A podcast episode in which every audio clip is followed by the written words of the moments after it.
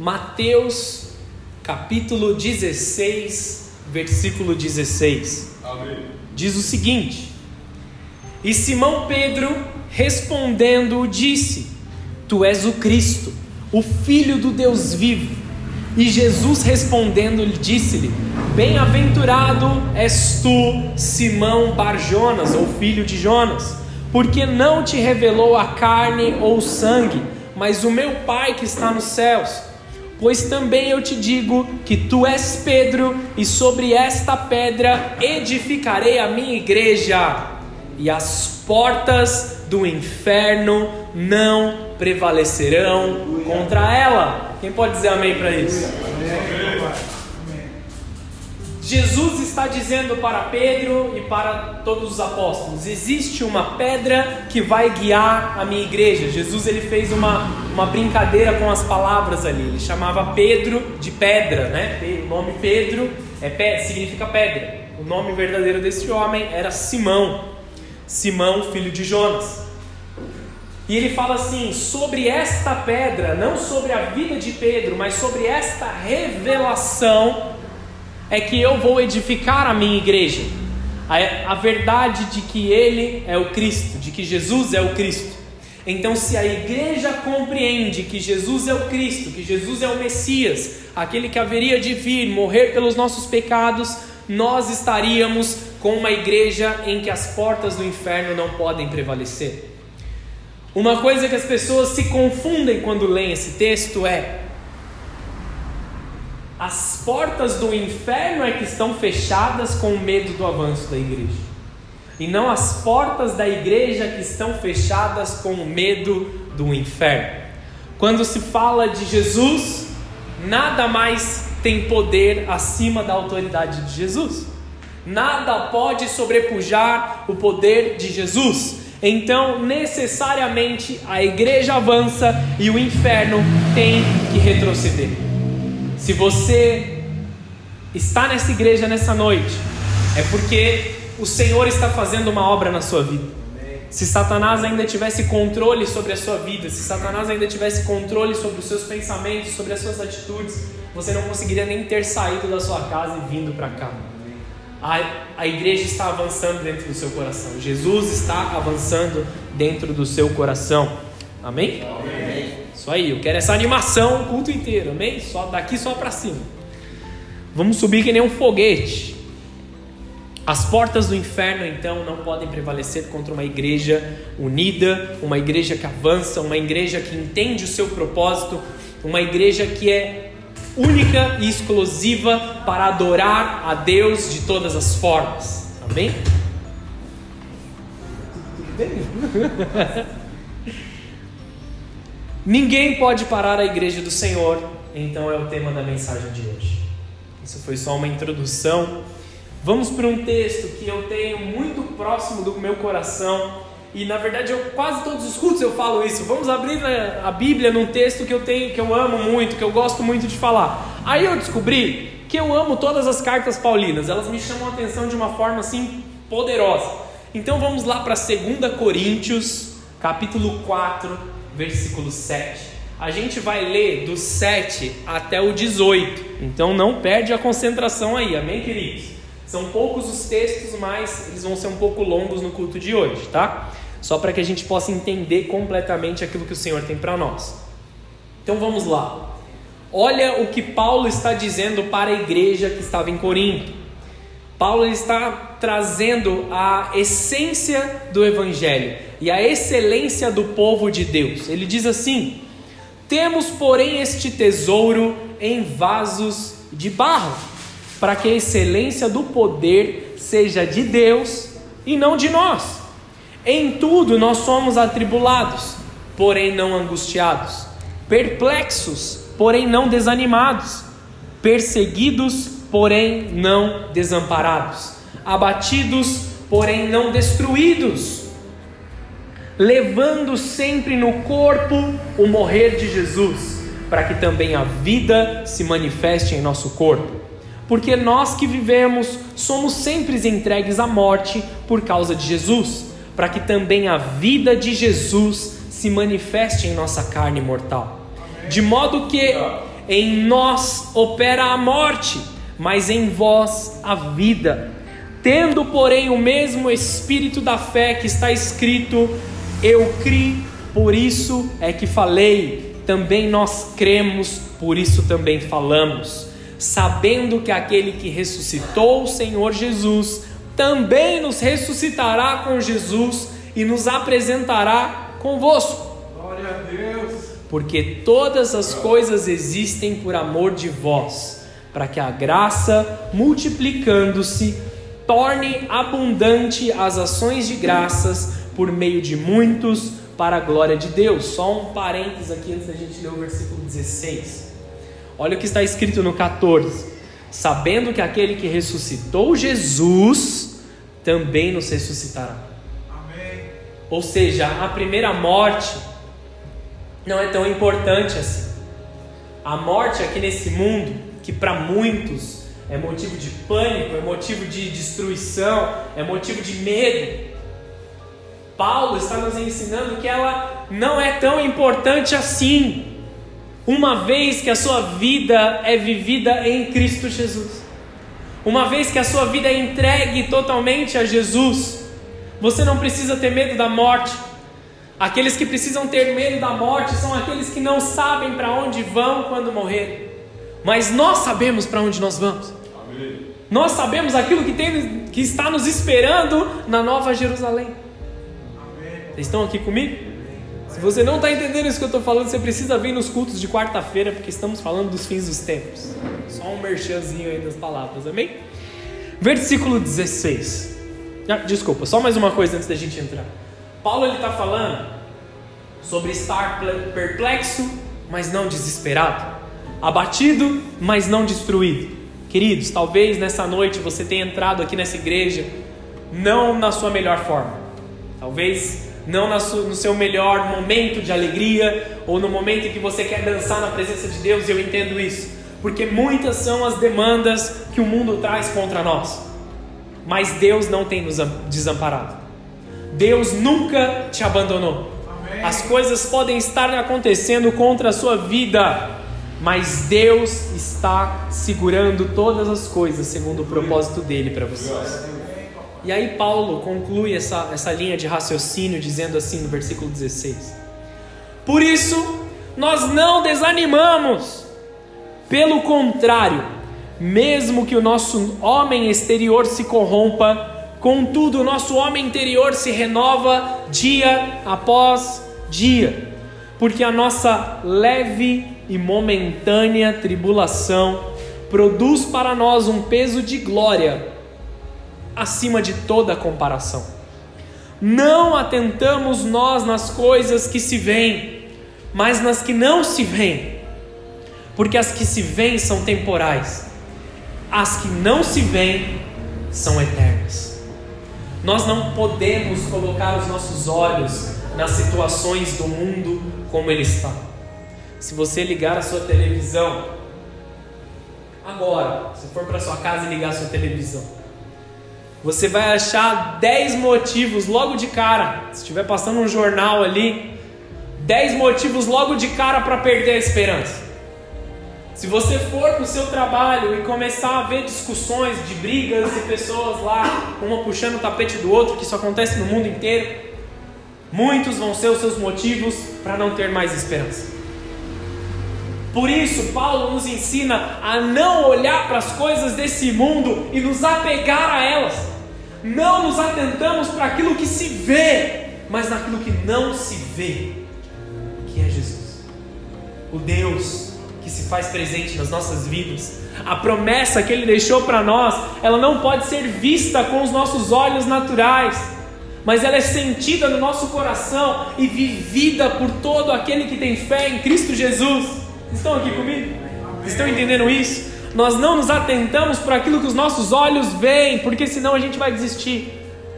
Se você se atenta para aquilo que você consegue enxergar, para aquilo que os seus ouvidos conseguem ouvir, na primeira dificuldade você vai parar, na primeira dificuldade você vai desistir, você vai ficar perplexo e você vai esquecer de todas as outras coisas.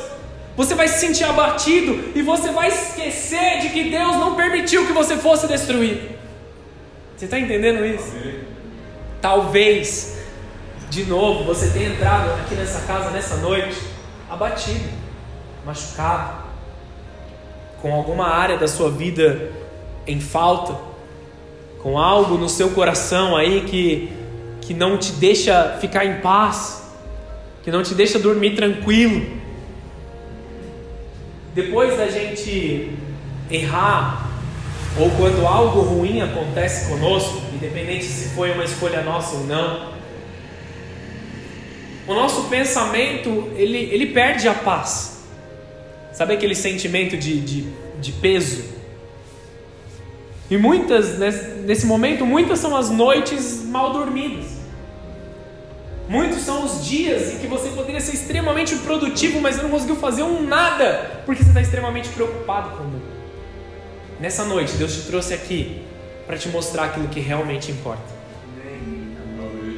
Para te mostrar uma alegria que você não tinha aí dentro do seu coração. Que Ele vai resgatar algo sobre a sua vida. Esse texto, essa mensagem, pode ter te encontrado em um dia ruim ou em um período triste da sua vida, mas esse não é o seu destino. O seu dia mal não é o seu destino. O seu passado não define quem você vai ser no futuro. As dores do seu passado não definem o seu futuro.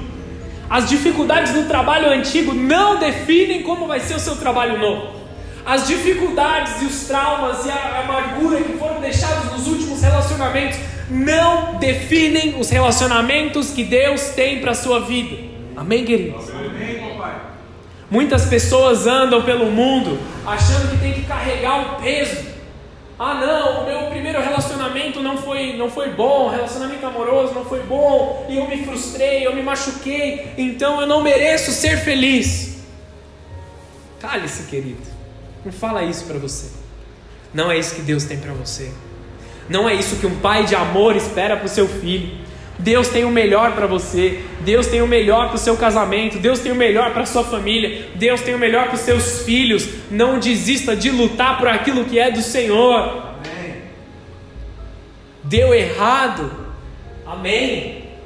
Derruba a parede que foi mal construída e vamos construir de novo. Vamos construir de novo num alicerce diferente, num fundamento diferente. Sobre esta pedra que Jesus fala sobre o fundamento de que Jesus é o Messias, é o Salvador. Esse é o fundamento de todo relacionamento que nós temos que construir. A maior parte dos meus relacionamentos, das pessoas com quem eu converso ao longo do dia, estão envolvidas na mesma missão que eu. Nós não temos tempo para perder com outras coisas. Nós não temos tempo para perder com as opiniões das pessoas que só querem o mal, que só querem destruir. É isso que você acha? Tá bom, fica aí então no seu achismo. Eu vou cuidar da minha família, eu vou cuidar da pregação do Evangelho, eu vou cuidar daqueles que desejam receber algo da parte de Deus. Amém. Você consegue compreender isso?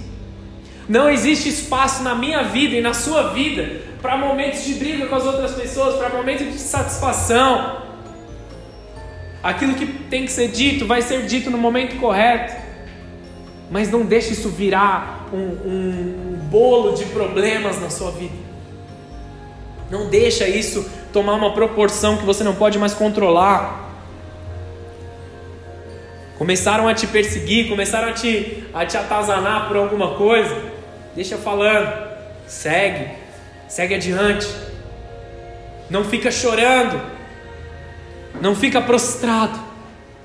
Jesus te trouxe aqui nessa noite para dizer: chega de ficar prostrado. Chega de chorar. Amém. Chega de se entristecer pelas coisas do passado. Chega de se preocupar com o erro que talvez você tenha cometido. Muitos aqui podem ter entrado nessa igreja falando assim: Eu não sou mais digno de estar na presença de Deus, olha o tanto que eu errei. Se você errou muito ou pouco, como eu vou saber? Eu não sei, eu não quero saber. Mas eu conheço um Deus que é muito mais poderoso do que qualquer coisa que você tenha feito. Aleluia. Se você tem fôlego de vida dentro do seu coração para simplesmente dizer: Senhor, salva-me, Ele vai te inundar de uma alegria que você não consegue compreender. Aí você abandona o passado, deixa, deixa para trás. Não importa mais. Não existe espaço na minha vida para isso mais.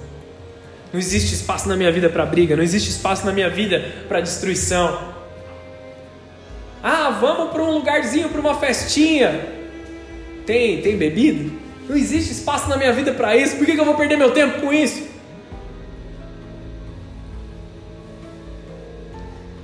Como no versículo 18: Não confie no que os seus olhos veem, aprenda a olhar com seus olhos de fé, aprenda a entender os desígnios, caminhar com Deus.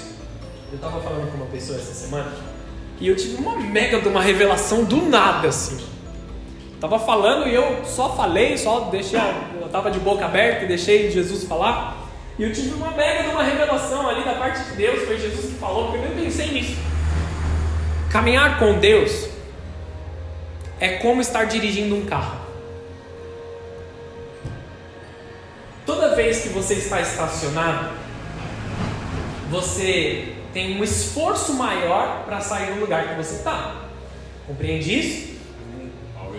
Você começou a andar, a primeira marcha não te serve mais, faz muito esforço no carro.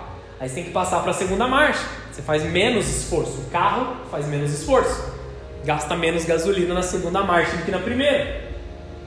E tem a terceira, a quarta e a quinta, quando você entra numa autoestrada, você já está andando numa velocidade considerável. Já gasta menos gasolina do seu carro, menos aceleração, menos esforço. A estrada que nós estamos caminhando é a estrada de fé. Quanto mais momento, vocês conhecem essa palavra? Momento é, o, é a, força que é contínua, tá bom? A força que ela não, que ela, que ela já está em andamento. Quanto mais momento nós temos, mais fácil é caminhar. Só que se a gente ficar parando toda hora na estrada em que é a presença de Deus, em algum momento nós vamos nos entristecer porque nós não chegamos a lugar nenhum. Tomando desvios a todo momento, parando a todo momento. E as paradas e os desvios são os pecados, são as nossas próprias opiniões, as nossas próprias decisões. Quanto mais você caminha com Deus, mais fácil fica caminhar. Quanto mais você anda com o Senhor, mais as bênçãos te perseguem, mais a glória do Senhor vem correndo atrás de você. Então não cesse de caminhar. Quanto mais você avança, mais fácil fica avançar. Ah, eu não me esforcei tanto quanto eu me esforcei no tempo passado. Ótimo, isso significa que você está mais maduro agora. Isso significa que você continua. Mas, pastor, meu carro está parado nessa noite. Vamos lá, eu te ajudo, eu, te, eu ajudo a empurrar. Amém, queridos? A igreja serve para isso. Nós estamos aqui todos juntos. Se alguém precisa chorar, vamos chorar junto. Se alguém vai rir, vamos rir todo mundo junto. Nós estamos juntos aqui, amém, queridos? Quando eu falo que a gente está junto, a gente está junto mesmo. Se precisar empurrar seu carro, você avisa. Muitos são os desafios a toda possibilidade natural. Quando nós olhamos para aquilo que, que ameaça o que é natural, e nós dizemos assim: Eu escolho fazer a vontade de Deus. Eu escolho dar lugar ao Senhor na minha vida. Eu escolho dar lugar ao Senhor naquilo que eu estou fazendo. Nós damos a luz ao sobrenatural de Deus. Nós abrimos o espaço para o sobrenatural. Nós abrimos espaço para que a bênção que você tanto aguarda chegue. Não estou falando da bênção que já virou um ídolo na vida das pessoas. Eu estou falando daquelas pessoas que caminham com Jesus e as bênçãos os perseguem. Não aqueles que estão atrás da bênção. Ah, eu quero ser abençoado. Me abençoa, me abençoa, me abençoa, me unge, me levanta. Eu quero ter cargo, eu quero ter reconhecimento. Queridos, isso não serve de nada. O que importa é uma vida bem vivida com Deus. O que importa é uma vida bem vivida aos pés do Senhor. Uma marca da igreja perseverante é alegria na tribulação. Alegria no momento difícil. Isso é um lugar, é, um, é uma marca que você vai ver só em um único lugar. Só um único lugar vai te ensinar a ser alegre no meio da tribulação, a cantar quando você só tem motivo para chorar. E esse lugar é a igreja. Em nenhum outro lugar você vai ouvir um incentivo para continuar no lugar que deu errado, que teve um problema, que alguma dor aconteceu. E por que Jesus faz isso com a igreja? Porque ele sabe que um dia a sua dor vira cura. Jesus sabe que a razão do medo se torna aprendizado quando ele está presente. Jesus sabe que o sofrimento momentâneo, leve passageiro dos dias atuais se torna em fé do dia, do dia que vem amanhã. Então você não precisa mais ficar abatido. Levante-se. Levante os seus olhos para o monte da onde vem a salvação.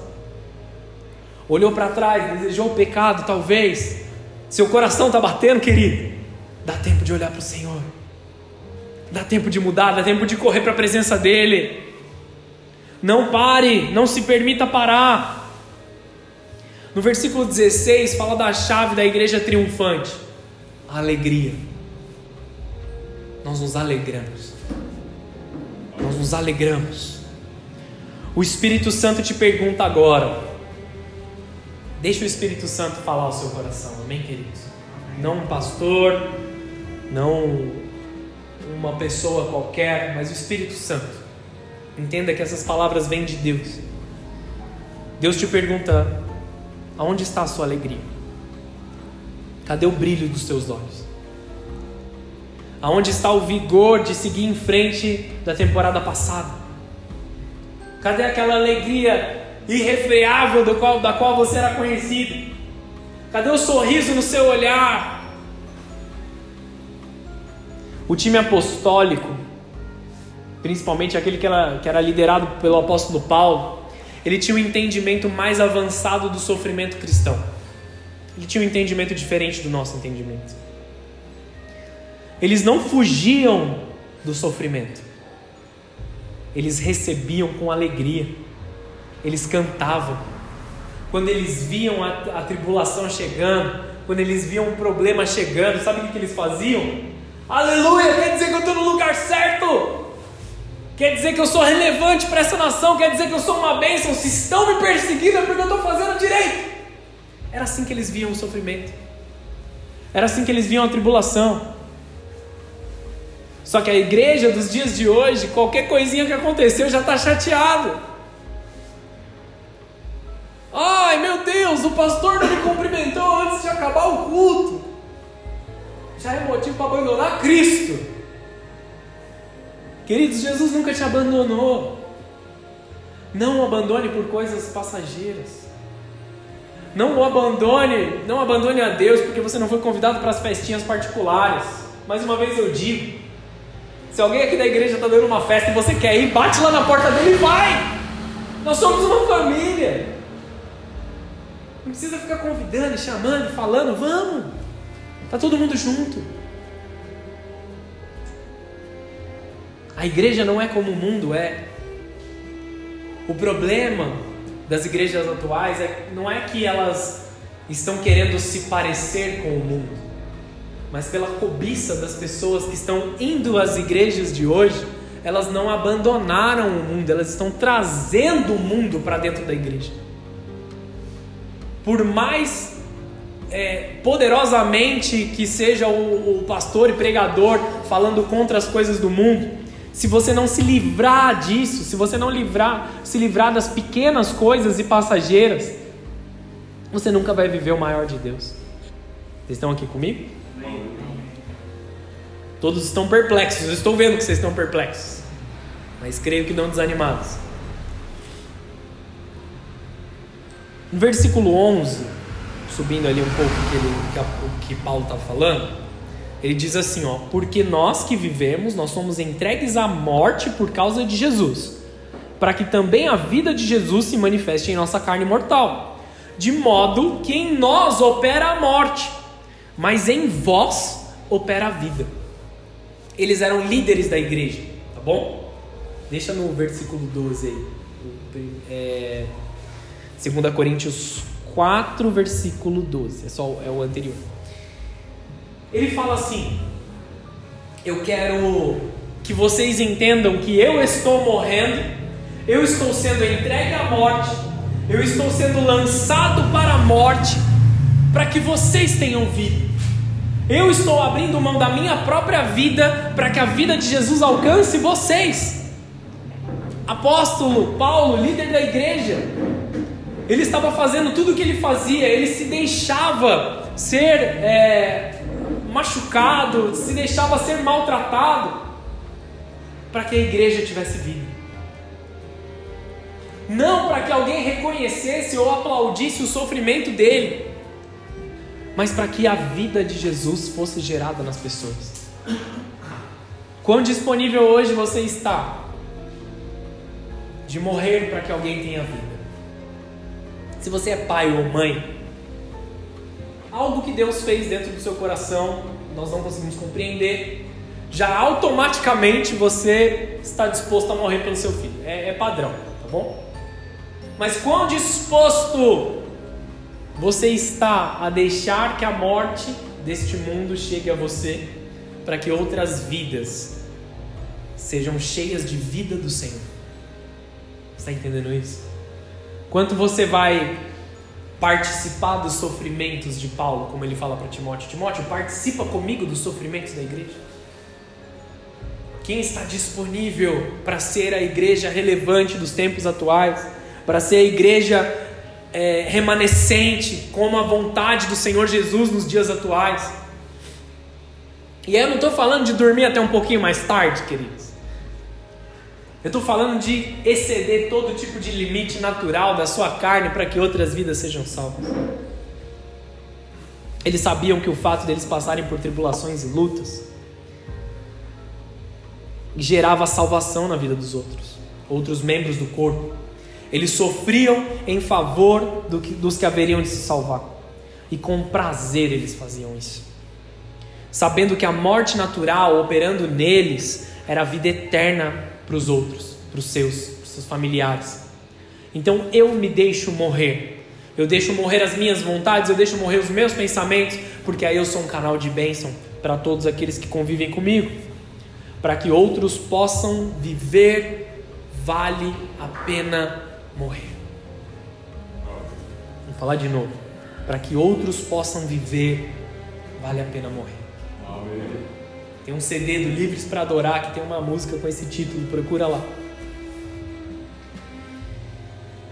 Veja como eles julgavam a perseguição.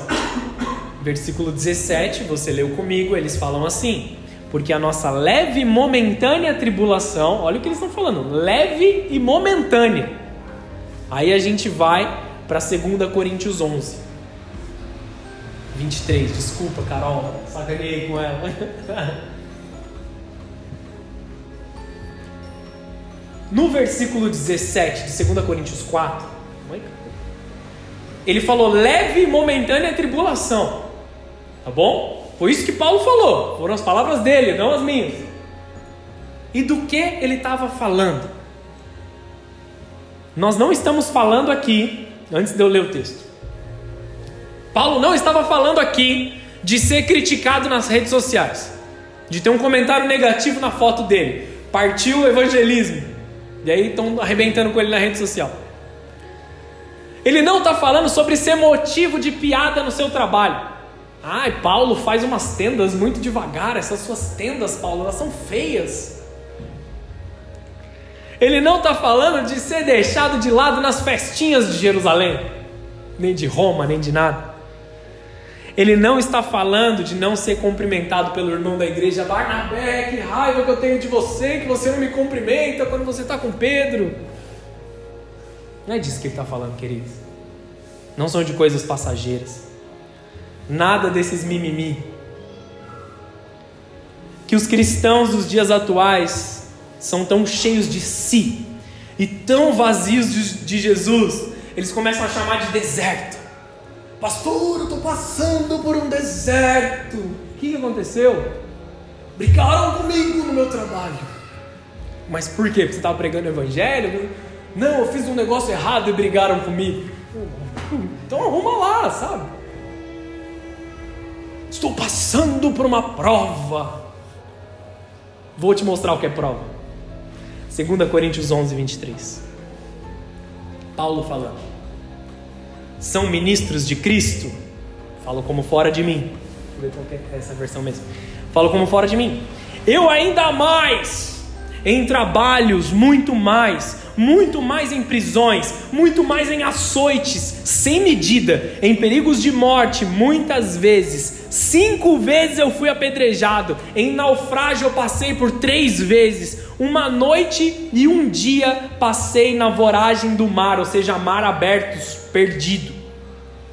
Em jornadas muitas vezes, em perigos de rios, em perigos de salteadores, em perigos entre os patrícios, em perigos entre os gentios, em perigos na cidade, em perigos no deserto, em perigos no mar, em perigos entre os falsos irmãos, em trabalhos e fadigas, em vigílias, muitas vezes em fome e sede, jejuando, muitas vezes em frio e nudez, além das coisas exteriores há o que pesa sobre mim diariamente, a preocupação com todas as igrejas. Estamos falando aqui de um cara que cinco vezes foi apedrejado. Alguém já jogou alguma coisa em você que você ficou chateado? O cara foi apedrejado cinco vezes. Foi naufragado por três vezes sofreu açoites. Ah, em algumas versões fala de 39 açoites que Paulo levou. 39 açoites. Já assistiu a paixão de Cristo? Um pouquinho menos ali do que Jesus passou. Paulo não estava falando de mimimi, queridos. Paulo sofria. Paulo passava por dificuldade. E ele estava alegre, olhando para a sua recompensa de fé. Além de todas essas coisas, o que mais me preocupa é a igreja. O que mais me preocupa é a saúde da igreja. Não é se eu estou bem, não é se eu estou satisfeito, não é se eu comi, não é se eu estou limpinho, se eu estou bem vestido, é se a igreja está saudável. Essa era a preocupação do apóstolo Paulo. Amém. Vocês estão entendendo o que eu estou dizendo aqui? Estou me empolgando nessa mensagem. Você consegue entender como a igreja primitiva era muito mais raiz do que a igreja Nutella dos dias de hoje? Ele passou por tudo isso e disse: Tenho a minha alegria na tribulação. Sofrimentos, como que ele diz? Leves e momentâneos. Leves e momentâneos apedrejamentos, naufrágios, chicotadas, socos na cara e tudo mais. Por quê? Ao que ele estava comparando? Lembra sobre não ver com os olhos naturais, mas com os olhos espirituais?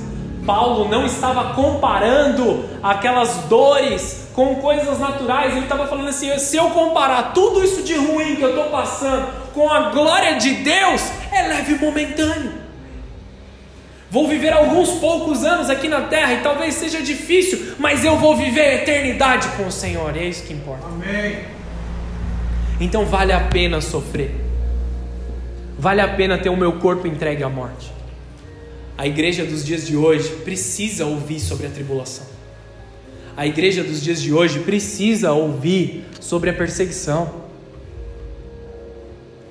A nossa nação ela é extremamente privilegiada, queridos. Não existe perseguição dos cristãos aqui na nossa nação. Não existe. Ah, não, mas tem gente que quer fechar a igreja, tem gente que isso. Isso não é perseguição. Isso não é perseguição. Já vou te falar aí o que é perseguição de verdade. Vamos continuar aqui. Leve e momentâneo, né? E por quê? Simplesmente porque eles sabiam que o peso da glória que viria era muito maior.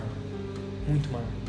O peso de glória que te espera é muito maior do que as pequenas ofertas de Satanás sobre você.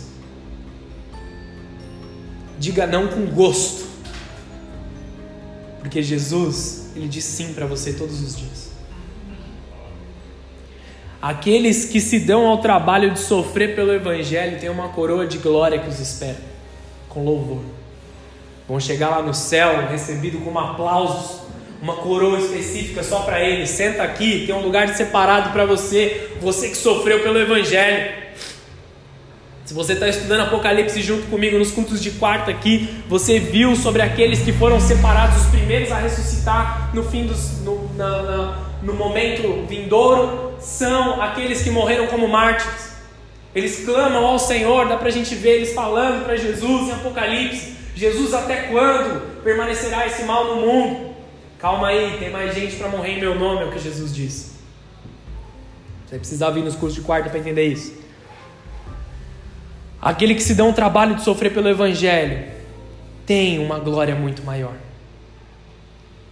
A igreja por muito tempo fugiu da dificuldade, teve medo da dificuldade, teve medo das coisas, das tribulações, dos, dos artifícios mundanos, com mentira, com timidez, com negligência, deixava Jesus de lado, eram mentirosos, abandonavam as coisas do Senhor, Queridos, existe glória de Deus em todo o período.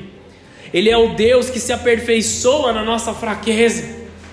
Quando nós estamos machucados, quando nós estamos pequenos e feridos, Ele se faz forte nas nossas vidas.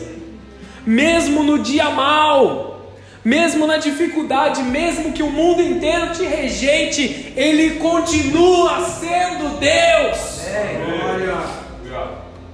E Ele continua no controle de todas as coisas. Mas, pastor, você viu o que aconteceu? Covid-19, é, pandemia, quantas pessoas, isso e aquilo. Deus continua no controle de todas as coisas. Isso não pegou Deus de surpresa. Nada pega Deus de surpresa. Ele está no controle, ele cuida dos teus filhos. Queridos, existe uma glória de Deus nesse período. Só que muitos hoje em dia arregam para qualquer probleminha. E tem a cara de pau de usar frases como Deus conhece o meu coração. Não, Deus conhece o meu coração. Deus conhece o coração de todo mundo, queridos. Mas ele se agrada do seu coração ou não? Essa é a pergunta. Outro dia um cara tava chapado assim. E aí eu fui tentar dar uma ajuda ali. Ele falou: Não, eu sou cristão, sou servo de Deus e não sei o quê. Ele tem certeza? Deus, ele, não, Deus conhece meu coração. Eu falei: Deus se agrada do seu coração? Aí a conversa acabou por ali. Deus me usou ali para fazer uma oração, para tentar dar uma ajuda, mas foi só isso. Que voltou para o pecado. Voltou para abandonar as coisas as coisas eternas por coisas passageiras. Não existe desculpa e nunca haverá uma desculpa plausível nem motivo nenhum para você correr para o pecado. Diferente do que o mundo pensa, diferente do que a sua carne pode pensar, pecado não é sinônimo de descanso. Não, eu estou muito cansado, trabalhei pra caramba hoje, fiz tudo certinho. Vou, é só um pecadinho, é só um negocinho ali que eu vou, vou fazer para relaxar. Isso é morte aos poucos. O famoso eu vou beber para esquecer meus problemas. Quem já ouviu essa frase? Vou beber para esquecer meus problemas. Queridos, se isso fosse verdade, os bares seriam os lugares mais felizes do universo e conteriam os melhores pais da nação. Vocês estão entendendo? Para que igreja?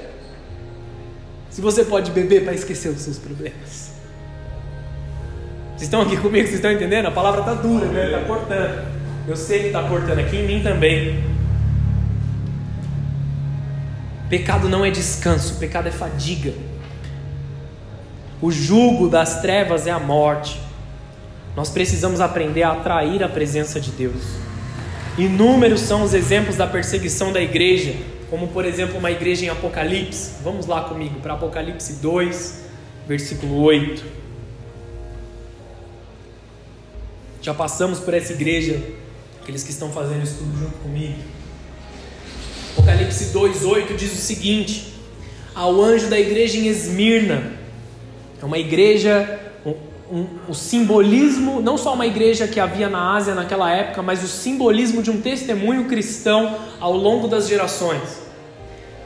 Ao anjo da igreja escreve, ou seja, o líder da igreja, o pastor, o representante da igreja, traz essas palavras para ele, para que ele ministre ao povo, é o que Deus está dizendo aqui. Agora o texto diz assim: Estas coisas diz o primeiro e o último, o que esteve morto e tornou a viver. Quem é? Jesus. Conheço a sua tribulação. Olha o que Jesus está falando para a igreja que sofre. Conheço a sua tribulação, a sua pobreza, mas tu és rico. Você é pobre, mas Jesus está te chamando de rico. Você já vai entender isso. E a blasfêmia dos que a si mesmos se declaram judeus, mas não são, sendo assim sinagogas de Satanás. Não temas as coisas que tens de sofrer, eis que o diabo está para lançar em prisão alguns dentre vós, para ser dispostos à prova e teres tribulações de dez dias. Sê fiel até a morte, e dar-lhe-ei a coroa da vida. Quem tem ouvidos, ouça o que o Espírito Santo diz às igrejas. O vencedor, de modo nenhum, sofrerá o dano da segunda morte. Amém? Amém? Duas coisas que se destacam aqui. A constatação de Jesus que eles são pobres. Jesus ele não estava ofendendo ninguém. Ele só falou assim: Eu estou vendo a sua pobreza. Eu estou vendo o que está faltando. Eu estou vendo que vocês estão necessitados. Mas vocês são ricos. Eles podiam ser pobres das coisas passageiras. Eles podiam viver em nudez, viver com fome, como Paulo disse que ele estava vivendo uma parte da vida dele. Mas eles eram ricos dos valores cristãos. Eles eram ricos de perseverança. Eles eram ricos dos laços fraternos e verdadeiros, de bons relacionamentos. Eles eram ricos de alegria, porque eles eram ricos de Jesus. E é só isso que basta. Aí Jesus fala para esse testemunho, para essa igreja: continua, persevera. Vocês vão ser lançados na prisão, mas persevera. E ele fala uma frase dura da gente olhar para os dias de hoje: ser fiel até a morte. Dando a entender que esse testemunho cristão não veria a vinda de Jesus nos ares como nós estamos tão próximos de ver. Pessoas que foram avisadas por Jesus que morreriam. Queridos, não é esse o aviso que Deus trouxe para te dizer nessa noite, amém? Não é isso que Deus está te falando, que você vai morrer, ser fiel até a morte. Mas Ele está falando de uma igreja que teve que ser fiel até a morte. Nós que estamos próximos da volta de Jesus, estamos a poucos dias de ver Jesus nos ares, nos buscar para um lugar muito maior. Amém. Não podemos deixar não podemos. Porque quando Jesus vier e buscar a igreja, o pessoal que vem na quarta-feira já sacou falar. Quando Jesus vier e buscar a igreja, não vai ter mais pregação, não vai ter mais acesso à Bíblia, não vai ter mais Espírito Santo para nos convencer. Você acha que Satanás, governando a terra, vai permitir que tenham várias e várias ministrações no YouTube? Você acha que vai permitir que as portas das igrejas estejam abertas? É o reino de Satanás na terra. Não tem opção para quem ficar. Ser salvo ali vai ser muito pior. Queridos, nós precisamos estar preparados para a vinda de Jesus. Seja fiel até o fim. Persevere. Ricos dos valores cristãos ricos de perseverança, ricos de laços fraternos e verdadeiros, ricos de alegria, porque somos ricos de Jesus. Quem pode aplaudir o Senhor por isso?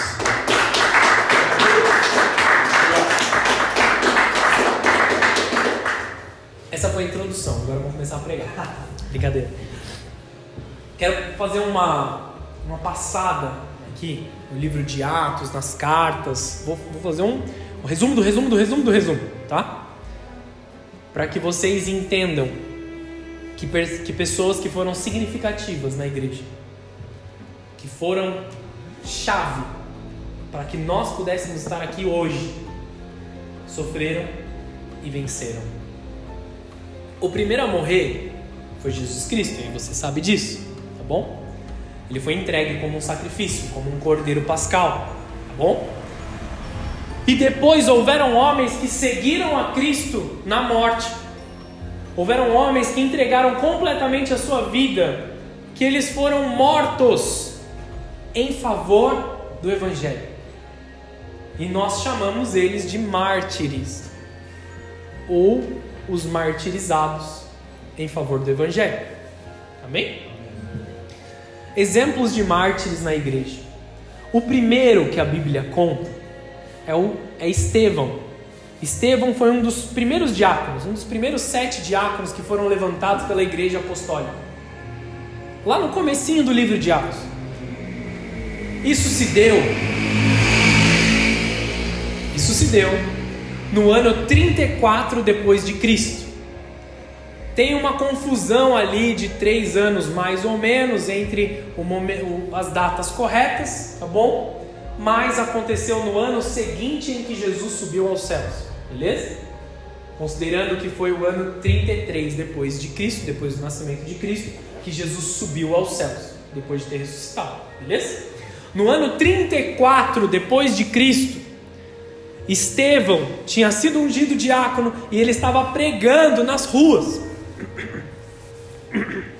pregando em praça pública para os fariseus e para quem quisesse ouvir.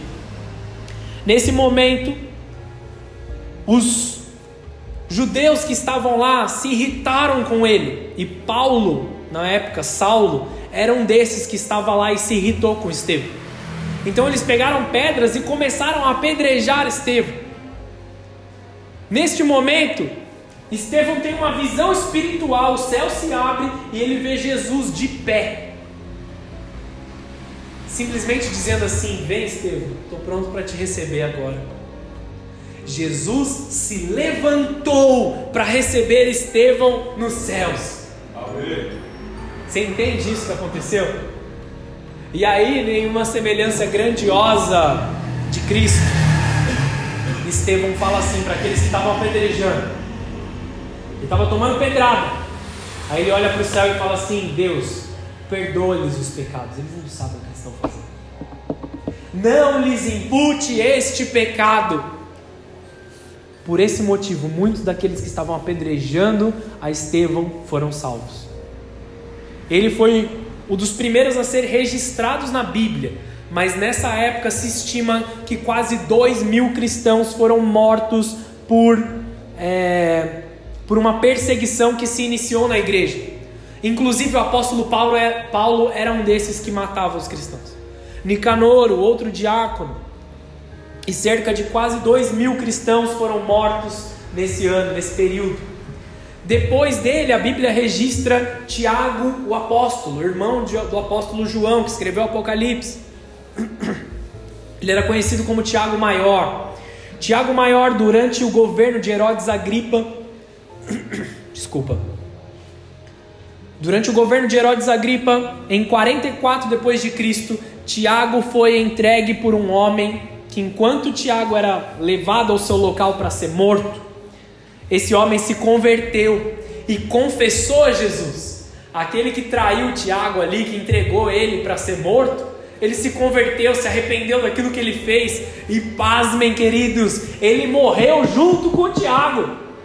Ele pediu para morrer junto com o Tiago. Porque ele queria participar da salvação que Tiago ia participar. Olha o poder que houve na profissão de fé de Tiago maior. Glória a Deus. Ambos foram decapitados.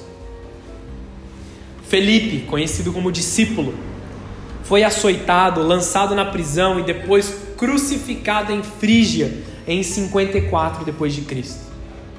Mateus, o autor do evangelho que tem o seu nome, ele nasceu em Nazaré, era por profissão cobrador de impostos, trabalhou por anos em Parta e Etiópia construindo igrejas, pregando o evangelho. Só um parênteses. Se você pesquisar aí no seu celular, Faça isso depois do culto e pesquise qual é a religião que a Etiópia se considera até os dias de hoje. Uma chance para acertar. cristãos protestantes, até os dias de hoje. Olha o que esse homem fez no eh, próximo do ano 54 depois de Cristo. Ele foi imolado com uma alabarda na cidade de Nadabá em 60 depois de Cristo. Tiago menor, aqui está falando de Tiago, irmão de Judas, irmão de Jesus, amém? Filho de José e de Maria. Sim, Maria teve outros filhos. Esse foi o que escreveu a Epístola Universal de Tiago. Na sua Bíblia, no final da Bíblia está escrito lá Epístola de Tiago. É esse cara que a gente está falando. Irmão de Judas, irmão de Jesus, ele supervisionava a igreja de Jerusalém. Aos 94 anos, ele foi espancado, apedrejado e teve a sua cabeça esmagada por clavas pelos judeus. Matias, o apóstolo levantado para tomar o lugar de Judas Iscariotes, foi apedrejado em Jerusalém e depois decapitado. André, o apóstolo irmão de Pedro, ele foi capturado em Edresse e foi crucificado. Mas antes dele, dele ser sentenciado à cruz, uma frase que ecoa pela história foi dita por ele: Ó cruz amada minha, como eu te esperei. O que que passa pela cabeça de um cidadão que está prestes a ser crucificado gritar: Ó cruz amada minha, como eu te esperava? André recebeu por motivo de alegria a condenação de Cristo, prazer por poder morrer da mesma condenação que Cristo morreu, alegre de saber que ele seria recebido na glória.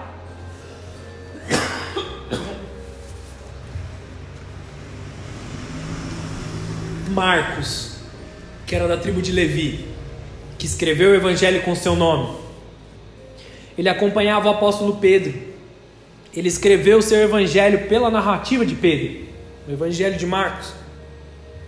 Ele foi arrastado pela cidade, pelo povo de Alexandria, até que a sua carne fosse rasgada do seu corpo.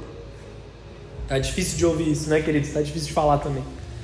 Pedro, o apóstolo, era perseguido pelo imperador Nero em Roma, que procurava achar acusações para prender a Pedro. Pedro foi orientado a fugir da cidade, para que ele evitasse a sua morte, até ter uma revelação de Jesus que disse: Ele disse para Pedro, Jesus, o próprio Jesus voltou e disse para Pedro: Venho para morrer novamente ao seu lado. Então Pedro entendeu que não era para ele fugir, mas que era para ele abraçar a morte. E sabe o que, que Pedro fez? Falou: Eu não sou digno de morrer da mesma morte que meu Senhor, me crucifica de ponta cabeça. Queridos, vocês estão entendendo como esses caras eram malucos por Jesus? Vocês estão entendendo uma vida de verdadeira devoção, de verdadeira entrega ao Senhor? Paulo, apóstolo, autor da maior parte do Novo Testamento, também foi alvo das perseguições causadas por Nero, imperador romano. E mesmo sabendo que iria morrer naquele dia, Paulo foi encontrado pregando a palavra para outros que ainda não a conheciam. Paulo sabia que ele ia morrer, ele já estava preso. Ele escreveu as cartas, mandou para todo mundo e na rua, ele estava na rua pregando e orando pelas pessoas quando ele foi preso. E foi levado para fora da cidade e foi decapitado.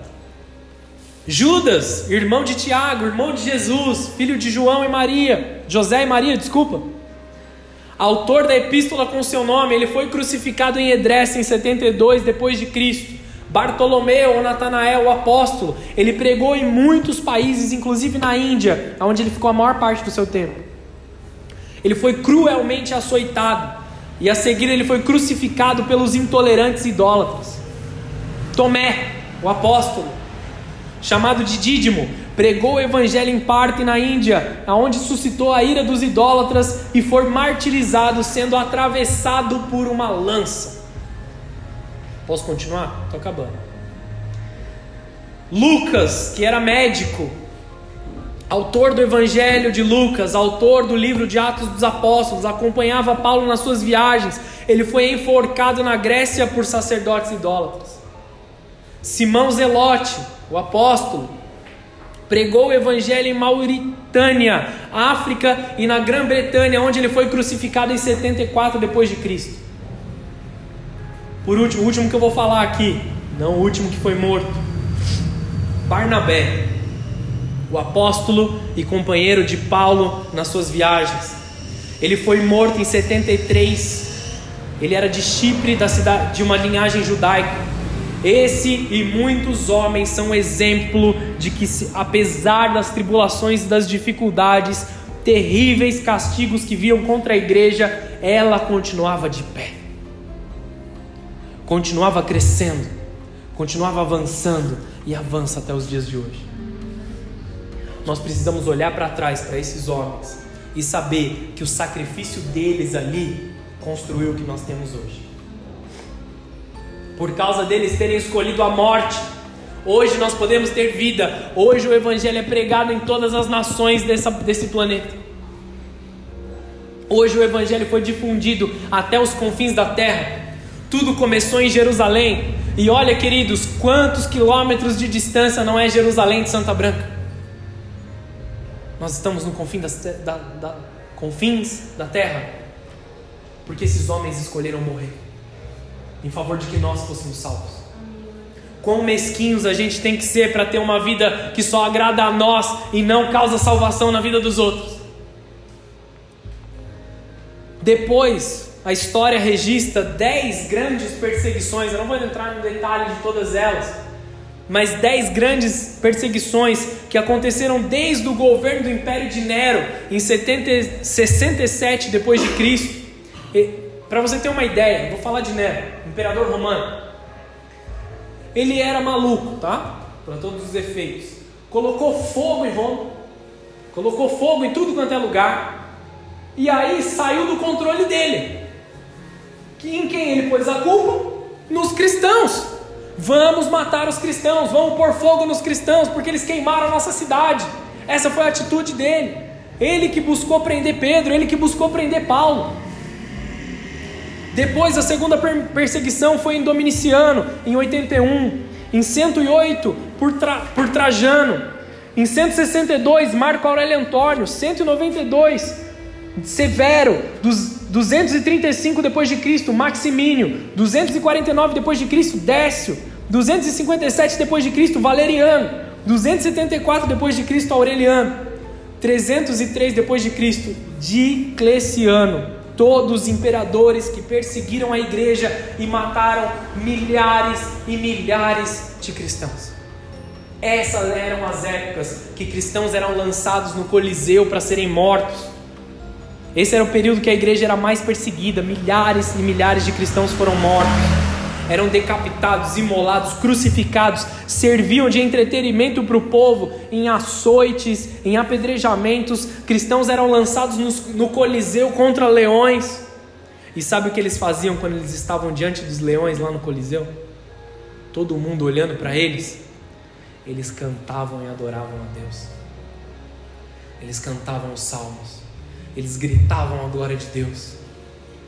Se você pesquisar na internet aí sobre a perseguição no Coliseu, você vai ver fotos, imagens, né, desenhos complicadíssimos de se entender. Mas que todos você vai ver cristãos alegres no seu momento de morte. A marca da alegria é a salvação do povo de Deus. Nós não podemos perder a alegria. Nós somos a geração que mais tem motivo para se alegrar na presença de Deus e a geração mais insatisfeita. Nós somos a geração mais privilegiada em várias, em várias formas por Deus, mas a menos satisfeita. Nós temos menos motivos do que todos esses homens para reclamar, não temos? Não sei a sua vida, mas a minha, se for comparada com a deles, Ai de mim levantar uma palavra em reclamação. Até hoje em dia se vê perseguição cristã nas nações. Na Índia, a intolerância religiosa é muito grande. Cristãos têm que abrir mão do seu direito de cidadão. Eles têm que mudar seu nome. Eles vivem às margens da sociedade, excluídos pela sociedade, perseguidos. Não existe lei que os proteja. Eles não podem abrir uma igreja como a gente e fazer um culto sem que alguém entre e espanque alguém. Nos dias de hoje. Vários são os relatos de morte e de perseguição dos cristãos na América do Sul, em países predominantemente socialistas, porque um dos maiores inimigos do socialismo é o cristianismo. Ao redor do mundo, grandes massacres históricos foram registrados, todos de pessoas que não negaram a Jesus. Qual é a sua profissão de fé, queridos? Estou chegando ao fim dessa palavra. O que todos esses testemunhos têm em comum, além de uma fé inabalável? Vamos comigo para Salmo 51, versículo 12.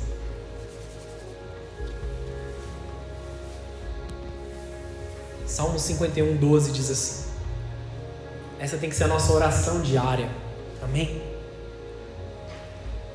Restaura em mim, ou torna-me a dar a alegria da tua salvação.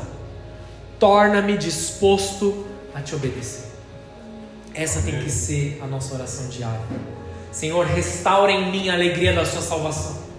Restaura no meu coração a tua alegria. Restaura na minha vida a tua alegria, Senhor. Celebre ao Senhor, aprenda a celebrar ao Senhor. Aprenda a agradecer o nome do Senhor.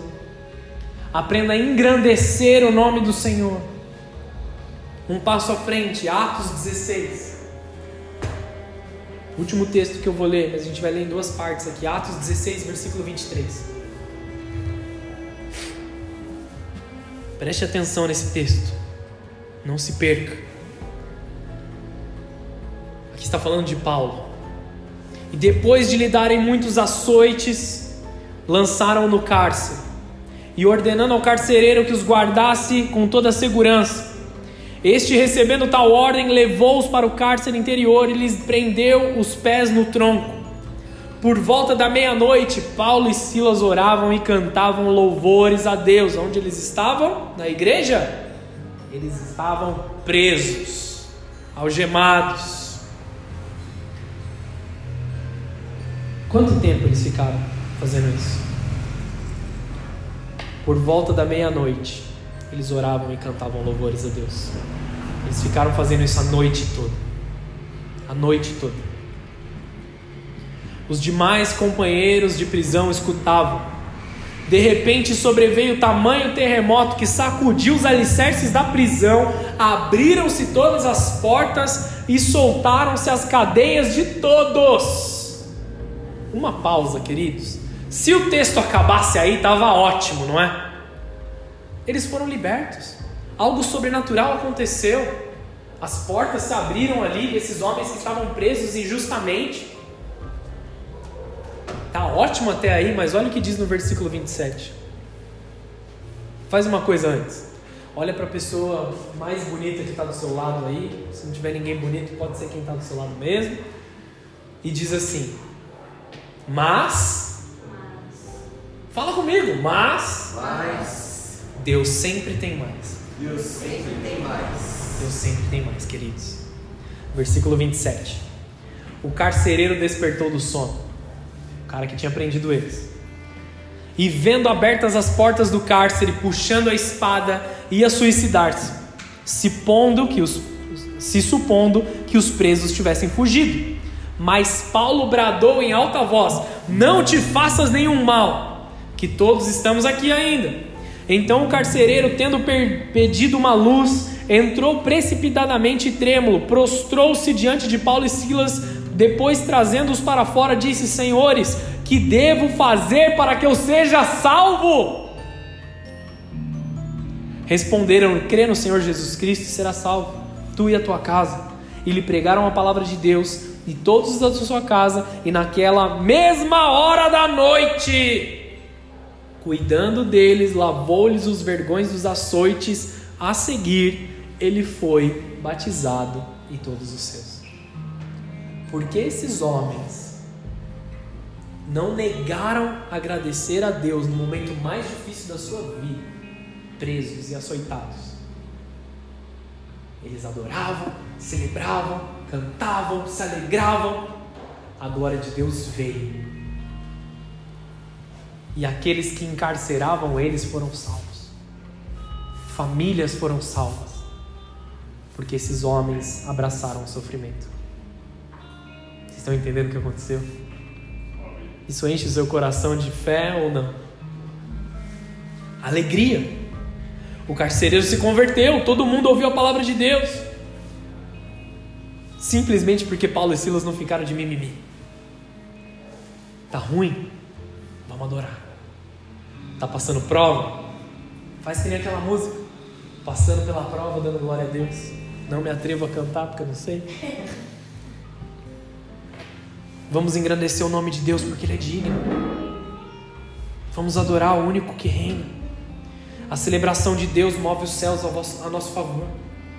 Alinha as nossas vidas ao propósito eterno de Deus. Você tem motivo para celebrar? Então celebre. Se tem motivo para chorar? Então celebre. Deus te dá uma ordem nessa noite, um decreto santo. Seja alegre em tudo que você fizer. Traga de volta o sorriso do seu rosto, a alegria da sua voz e as canções no seu coração. Pedir para que todos fechem os seus olhos, abaixem a sua cabeça.